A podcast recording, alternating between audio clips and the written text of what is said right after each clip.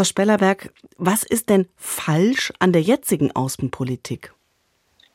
Ich glaube, die Umstellung auf eine feministische Außenpolitik bietet die Chance, die Perspektiven, die wir heute noch nicht ausreichend beleuchten, in unserer Außenpolitik, in unseren auswärtigen Beziehungen stärker in den Blick zu nehmen und gerade den Blick eben auch auf Machtstrukturen zu setzen und diese zu verändern. Was heißt das denn tatsächlich? Was wird konkret anders? Ich denke, die zwei Dimensionen, die diese Leitlinien in den Blick nehmen, das Äußere und das Innere, bieten tatsächlich die Chance, langfristig nachhaltiger für mehr Frieden und mehr Sicherheit zu sorgen, indem wir eben die Rechte, Ressourcen und Repräsentanz für Frauen und ganz wichtig marginalisierte Gruppen in diesen Bereichen stärken. Das sind kleine Beispiele wie die Reisen der Außenministerin, die ja heute auch zu sehen sind, wo sie sich eben immer auch mit Vertreterinnen dieser Gruppen trifft und eben nicht nur mit Regierungsvertreterinnen. Und dann aber auch größere Fragen wie eine Stärkung der humanitären Rüstungskontrolle, eine Berücksichtigung von Frauen, gerade auch in der humanitären Hilfe, wenn es zum Beispiel um Fragen von Sanitätseinrichtungen geht oder jetzt auch mit Blick auf die Ukraine von sogenannten Post-Rape-Kits, mit denen auch Vergewaltigungen als Kriegswaffe nachgewiesen werden können. Teile davon werden auch heute schon gemacht, aber diese Leitlinien geben eben die Möglichkeit, das Ganze zu institutionalisieren und umfassender anzugehen. Hm. Es gibt diesen zunächst mal sehr schön klingenden Satz dazu, Außenpolitik für Menschen, nicht für Staaten. Trotzdem auch das, was Sie gerade beschrieben haben, diese Treffen äh, mit Annalena Baerbock, äh, äh, mit Frauenvertreterin, verkennt das nicht, aber reale Machtverhältnisse und damit auch möglicherweise die Chance, Dinge konkret zu ändern für Frauen. Ich würde dem deutlich widersprechen, dass es diese Machtverhältnisse verkennt, sondern es erkennt diese Strukturen, benennt sie und ändert sie eben.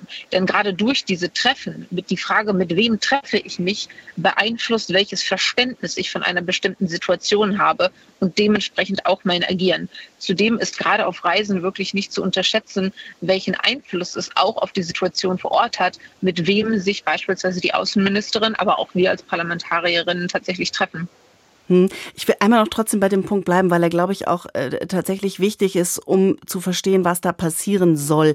Die Hälfte der Menschheit besteht aus Frauen, keine Frage, aber eben nicht die Hälfte der Menschen, die weltweit das Sagen hat, sind Frauen. Ähm, was ist das jetzt für eine Gratwanderung?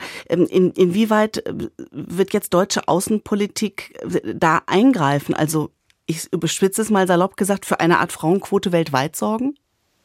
Das, was eine feministische Außenpolitik machen kann, ist für eine Frauenquote im Auswärtigen Amt zu sorgen. Und das ist ja auch erklärtes Ziel. Wir haben natürlich nicht vor, jetzt anderen Regierungen vorzuschreiben, wie sie ihre eigenen Delegationen zu gestalten haben.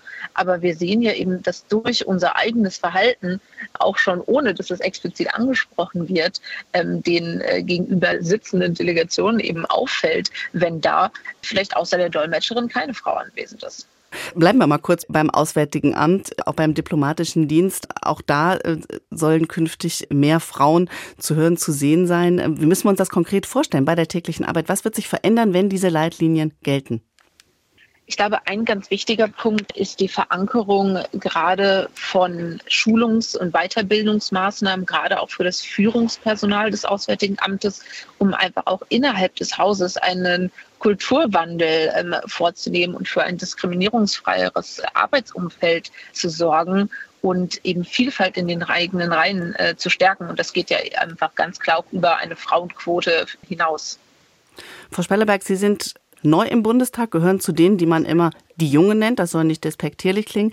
Ich würde behaupten, dass in dem Feld, über das wir jetzt sprechen, also Auswärtiges, ähm, Verteidigung, noch vor vielen Jahren äh, so gut wie keine Frauen waren. Was hat sich ähm, verändert? Also wie verändert sich tatsächlich Außen- und Verteidigungspolitik, wenn mehr Frauen beteiligt sind? Wie erleben Sie persönlich das?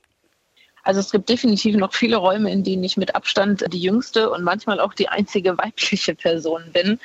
Mir ist es allerdings wichtig zu betonen, dass nicht einzelne Frauen die Grundfesten unserer Außen- und Sicherheitspolitik verändern, sondern dass es die Gesamtheit von verschiedenen Perspektiven ist, die unsere Außen- und Sicherheitspolitik verändern, weil uns das einfach ein besseres Verständnis der Gesamtsituation ermöglicht.